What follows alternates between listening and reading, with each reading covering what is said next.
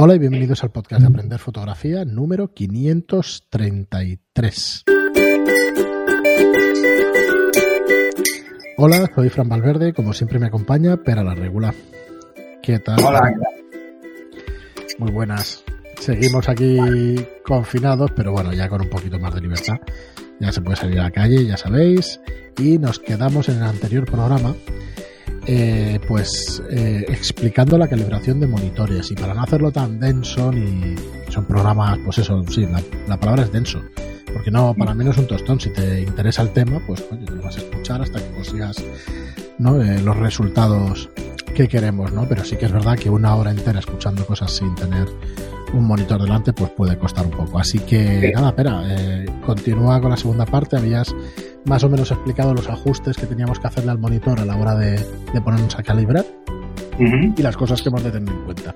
El software que necesitamos y a partir de aquí. De entrada, un poco para rebobinar con lo que estábamos hablando el otro día, es de entrada lo que hay que procurar es que nuestro monitor, si tiene desviaciones en los canales rojo, verde y azul, no nos olvidemos que lo haga la calibración. ¿Eh? ¿Esto qué hará la calibración? Él ya jugará con la ganancia de cada uno de esos colores para cuadrar Así que no hace falta que vayamos a cuadrar esos tres. Lo único realmente importante es intentar dejar el brillo a lo que le hemos dicho en la calibración que íbamos a trabajar, que son estos 120 que hay en el nivel de blanco, ¿vale? Por metro cuadrado. Le he dicho 120, pues 120 es el punto, el punto blanco. Vale, pues ahí ya lo tiene claro. Entonces lo que vamos a hacer es el brillo que cuadre ahí, nada más en los tres monitores. Y no vamos a hacer nada más. Por ejemplo, os pondré un ejemplo. Y en el Mac, como decía, es justo debajo del sol que aparece en el brillo, en la línea, ahí está.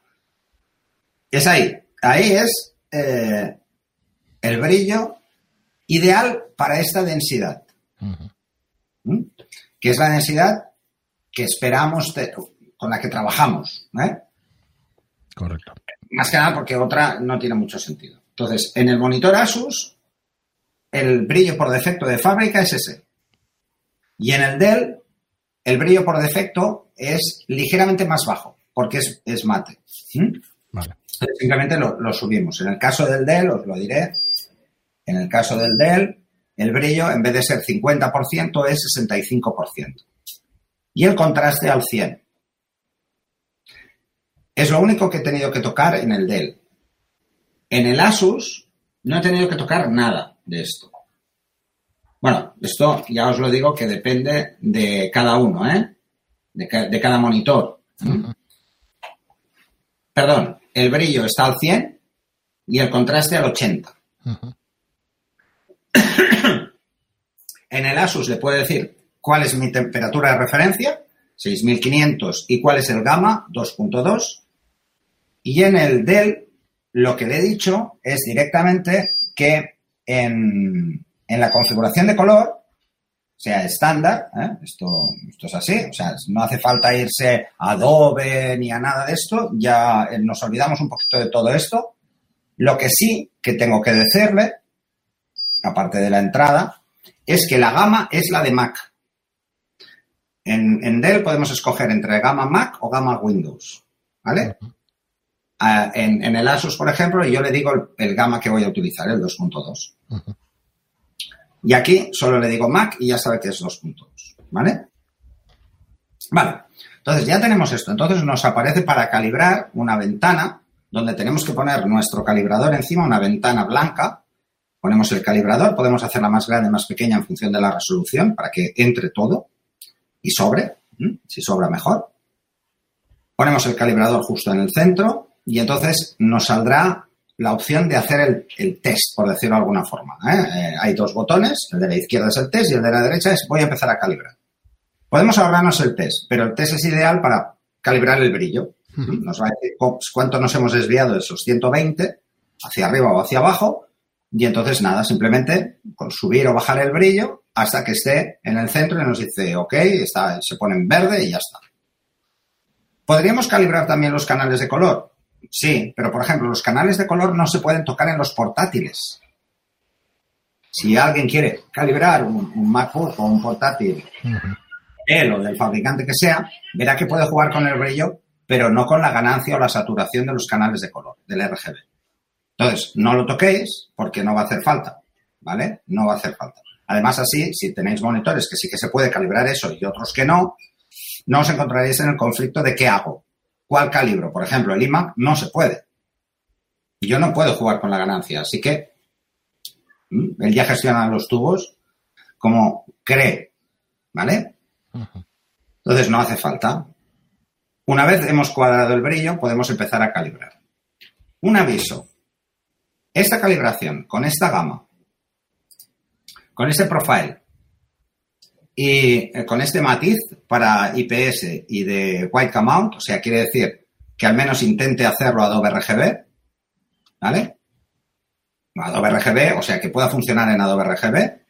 Eh, eh, Mac es de 3, el Asus que tengo aquí es, sRGB porque es, un monitor para jugar, básicamente.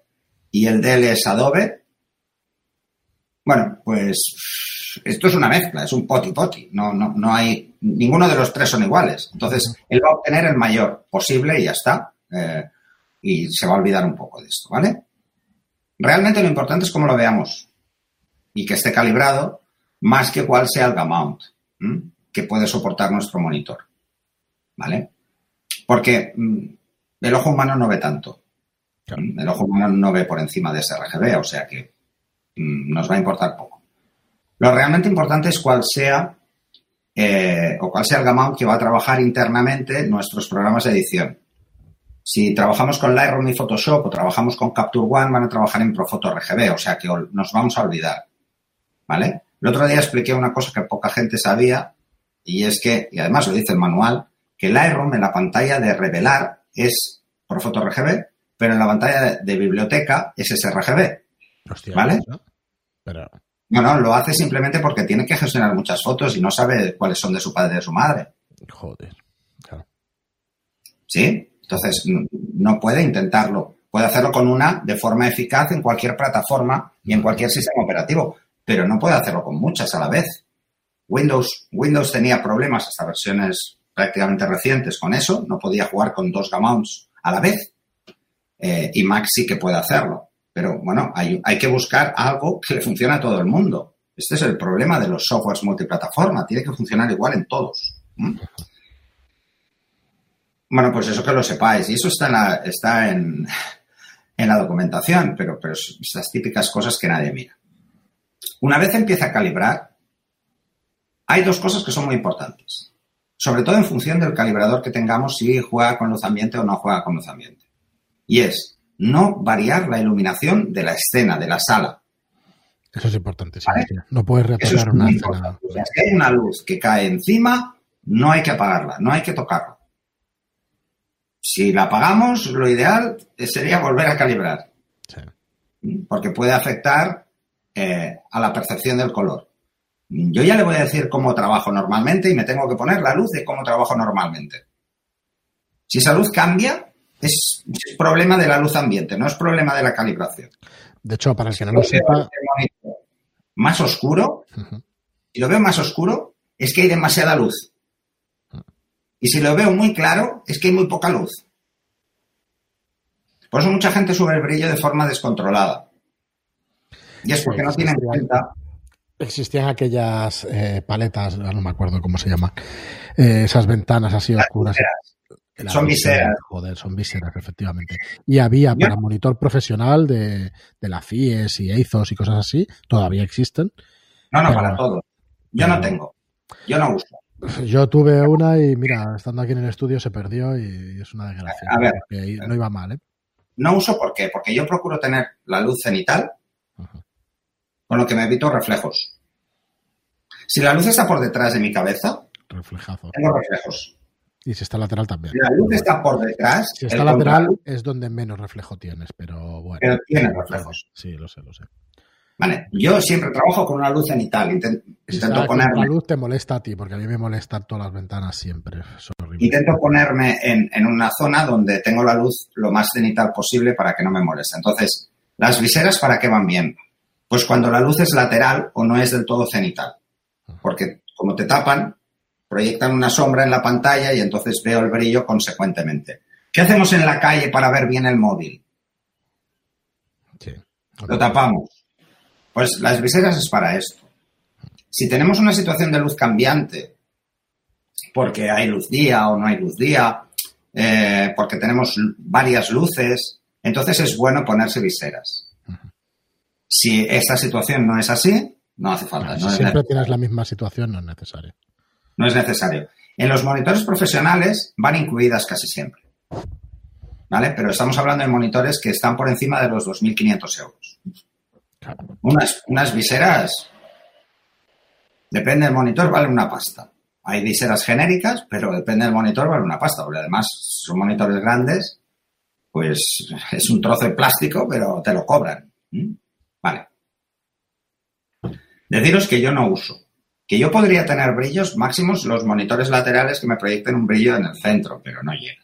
Ya, Hay que tener en cuenta eh, lo que es la refracción de la luz, la reflexión de la luz. ¿eh? O sea, la luz refleja en el mismo ángulo en el que incide. Si yo tengo el monitor aquí,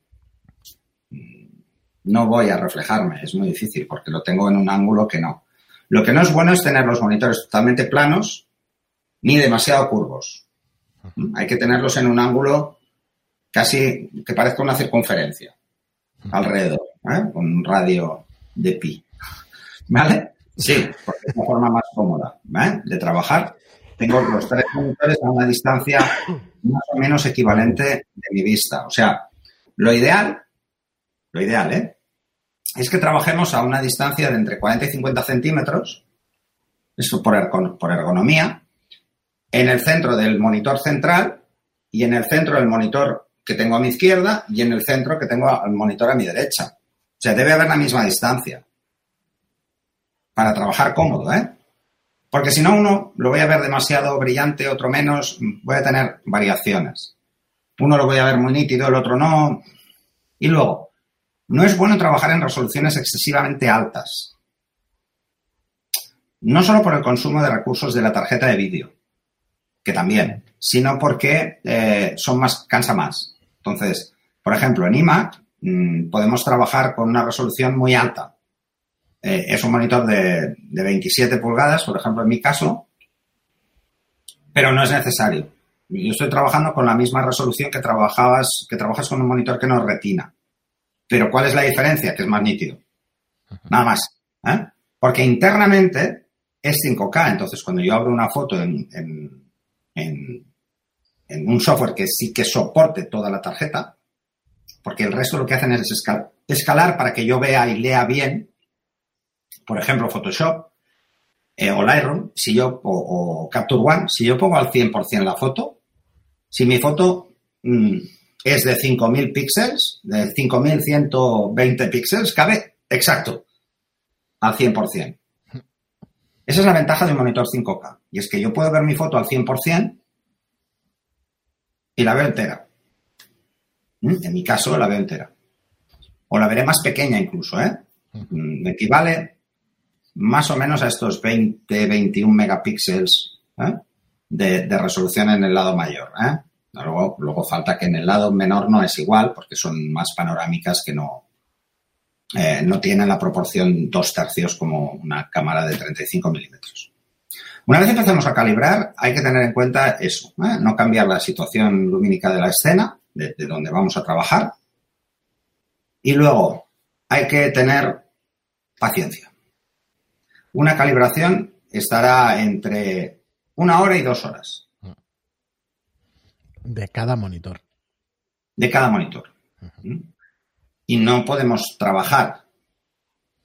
¿Por qué? Porque no tiene varias ni nada.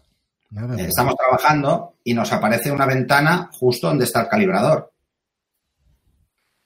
Eh, lo despistaría. El software se puede dar cuenta de que eso ha pasado y parar.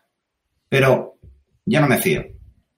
O sea, hay que decir, oye, no voy a apagar la luz, voy a dejarlo todo como está y yo me voy, hago otras cosas o, pero no juego con los otros monitores ni hago nada que pueda perjudicar al rendimiento también, porque si no tardará más. Pensar que el cálculo también es CPU, aunque consume muy poco una calibración, es más que una serie de repetición de patrones que él va capturando, lo repite una y otra vez, una y otra vez. Pensar que los mismos patrones que salen al principio salen cuando lleva un 20%, cuando lleva un 60%, cuando lleva un 80% y cuando lleva un 100%, exactamente los mismos. ¿Para qué? Para ver si hay variación en el tiempo. Necesita un tiempo también para saber si hay variaciones. Eh, si nuestro monitor no es muy bueno, hay una variación y entonces él puede calcular cuál es la variación que hay durante el tiempo. Entonces, este tipo de cosas que algunos tienen en cuenta, otros no, eso depende del software. Eh, y entonces, como no lo sabes, porque esto nadie lo deja muy claro, lo mejor es no tocarlo y dejar que lo haga. Pero calcular eso, ¿eh? No os va a estar menos de una hora nunca. Y luego hay que tener en cuenta que hay dos tipos de calibración. La calibración completa, que es la que os he planteado, y luego el ajuste. Siempre podemos hacer ajuste. El ajuste de cuando ya hemos hecho la primera calibración, el ajuste pues, es más rápido. Mm, un ajuste pueden ser 20 minutos por pantalla. Lo único que hace es ver si hay desviaciones con respecto al anterior y ya está. Es simplemente una forma de validar que todo ha ido bien. Una calibración completa eh, no hay que hacerla siempre.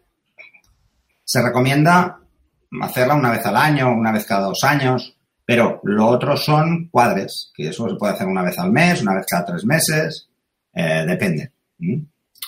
No suele haber variaciones, ¿eh? ya lo veréis, no suele haber variaciones. Los monitores hoy en día aguantan mucho. Esto con los monitores CRT sí que era muy, muy peligroso porque se iban degenerando, era un tubo de rayos catódicos, iba, se iba cascando, se iba cascando sobre todo el cristal. El cristal que tenían delante, como tenían mucha temperatura, eh, se iba quemando, iba cambiando el tono y entonces el tono hacía que la percepción de color que teníamos nosotros también fuera diferente.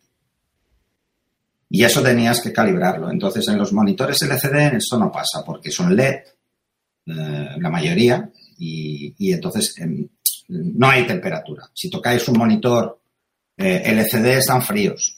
Igual tienen un poco de calor, pero es muy poco comparado con si tocáis un monitor de tubo antiguo, veréis cómo quemaban aquellos. Entonces, las variaciones pueden venir por esto. Pero sí que el dejarlo de los 30 minutos es simplemente porque tiene que calentar todos los componentes, ¿eh? no solo porque el monitor tenga que coger una temperatura específica, ¿eh? sino es más por esto. ¿vale? Entonces, cuando empecéis a calibrar, recordad todo esto y cuando acaba, os va a decir cuál es el porcentaje esperado y el que tiene el monitor en cuanto a sRGB, Adobe RGB y tal. Esto sirve de poco. Sirve de poco porque nuestra percepción visual no, no, nos da para ver esa diferencia. Y lo que nos va a pedir es si queremos aplicarlo. ¿Mm? Entonces, eh, cuando nos pide aplicarlo, hay que tener en cuenta que el, software en cuestión tiene que tener permisos de sistema para poder ponerlo, ¿eh? sobre todo en Mac. Otra cosa importante es que, por ejemplo, el Display Card funciona con, con un motor genérico eh, que hay que instalar previamente. Las instrucciones de instalación son muy claras. Yo no creo que nadie tenga problema. Son muy claras. Pero tienen que tener esos permisos para poder simplemente ponerlo. ¿eh? Una vez lo pone, que es la captura última que te he enviado, Fran, mm. verás que está dos veces. Mm, veréis que os sale dos veces. Dice, dos veces son el mismo. ¿Vale? Es el que usa y es una copia. Mm, y si hay desviaciones, pues jugará con la copia. Pero vamos, podéis quedaros solo con uno, no pasa nada, o tener los dos. Entonces os fijaréis que, por ejemplo, en Mac ya viene la calibración genérica de Mac de color, eh, ya viene ahí. Y, con todos los monitores, pues tiene el modelo genérico de cada monitor. ¿Vale? Eh, la mayoría de sistemas operativos identifican el modelo y ya saben cuál es la calibración base. Esta es la base, ¿eh? Y esta es una calibración específica. Además, una de las cosas muy buenas que veréis es que eh, aquí le podéis especificar cuando calibréis en el, menú de profiling, es si queréis que os aparezca toda la información asociada al, perfil que ha creado ICC para nuestro monitor. Por ejemplo, yo tengo puesto que salga el nombre del monitor, que es IMAC. Ahí pone IMAC 17. Sí, pone 17, te lo iba a preguntar antes. No, pues esto es, bueno, una chorrada. A saber. Eh, Como podía poner cualquier cosa, ¿eh? Pero debe ser el modelo interno que si nos vamos a preferencias, ay, perdón, a preferencias de sistema, si nos vamos al, acerca de este Mac eh, y nos vamos al informe de sistema, esto es bueno que lo hagáis, y vamos a, por ejemplo, gráficos y pantallas, pues probablemente es un número de aquí. Pero este es un bueno, es que además cada, cada uno son 5120 por 2880, color 30 bits, bueno, típico, ¿no? Eh, nada, es un nombre genérico, ¿vale? Lo siguiente que aparece es eh, datos de la calibración, como la fecha y la hora en la que he calibrado. ¿Cuál es la densidad del punto blanco? Esto que os decía, los CD por metro, CD por metro cuadrado. ¿Cuál es la temperatura de color de mi trabajo? En la que yo trabajo, es la recomendable son 6500 ¿eh? kelvins, así que. Y luego qué tipo de curva se aplica y ya está. ¿eh? Y eso es simplemente por tener información adicional. Así que nada, mm, es, es fácil, ¿eh? Lo grabáis, lo dejáis y ya está. Y luego, pues lo que podéis hacer es, eh, si, si, veis en la captura, dice ajustes actual, luego, la siguiente vez, ya debéis poner el ajuste que habíais hecho mm, previamente. O sea, coger precisamente este que acabamos de grabar, este ICC, cuando yo quiero recalibrarlo, lo que le tengo que decir es que el ajuste ya no es cómo está el monitor, sino en función de cómo estaba. Y nada más. ¿Vale? Así que, y entonces le dais y fuera. Es bastante sencillo. ¿eh? Es bastante fácil de hacer. Eh, podéis revisar la curva y cuál es la desviación. Entonces, si le dais eh, a info del, ajuste, veréis que os aparece una curva RGB, que son las curvas de calibración, y veréis la desviación que ha aplicado en cada canal a cada color. ¿Mm? Conforme más, mm, conforme más color, más desviación, lo veréis. Es, bastante sencillo, ¿eh? Y os daréis cuenta de precisamente qué ha hecho eh, para este. Y podéis mirarlo con todos y os daréis cuenta que las desviaciones de rojo, verde y azul han sido corregidas aquí. Y nada. Muy bien, pena. Si alguien tiene alguna duda o algo, que nos la lance. Es lo que, que son claro, que son programas densos y que si alguien tiene algo que decir, alguna pregunta o aclaración y eso, pues que lo mejor es ir haciendo los pasos que vas explicando tú con el calibrador en la mano, con el software delante y todo esto, pero bueno, ya saldrá algún vídeo, ya haremos algún curso para que lo tengáis directamente y que se pueda que se pueda seguir paso a paso. Pero vamos, es más sencillo de lo que parece. Es muy fácil. No, es, no es complicado, ¿no? Lo que pasa es que hay cuatro términos. hay que tener en cuenta estas cuatro cosillas. ¿eh? El, resto, el resto lo hace el software, no hay que preocuparse demasiado. Pero que sí que es importante poner la corrección, por ejemplo, que es algo que casi nadie sabe lo que es y entonces deja ninguna o automático. En automático puede acertar o no acertar. Y en ninguna es si no hay corrección, él no sabe nada absoluto. O sea, y puede haber una desviación por el colorímetro que tiene asumido el software del fabricante y que tú no le estás diciendo que la, que la haga. ¿no? Ah, puede no interesarte hacer correcciones, ¿eh? que eso también, ¿eh? eso cada uno es de un poco a su manera. Perdón. Muy bien, pues nada. Eh, lo dejamos aquí, como estás diciendo, nos enviáis vuestras dudas, aclaraciones o lo que necesitéis, ¿vale? Que si hace falta hacer más aclaraciones, pues sin ningún problema. Gracias a todos por estar ahí, gracias por vuestras eh, por vuestras reseñas en 5 estrellas en iTunes, por vuestros me gusta y comentarios en iVoox y hasta el próximo programa. Hasta el siguiente.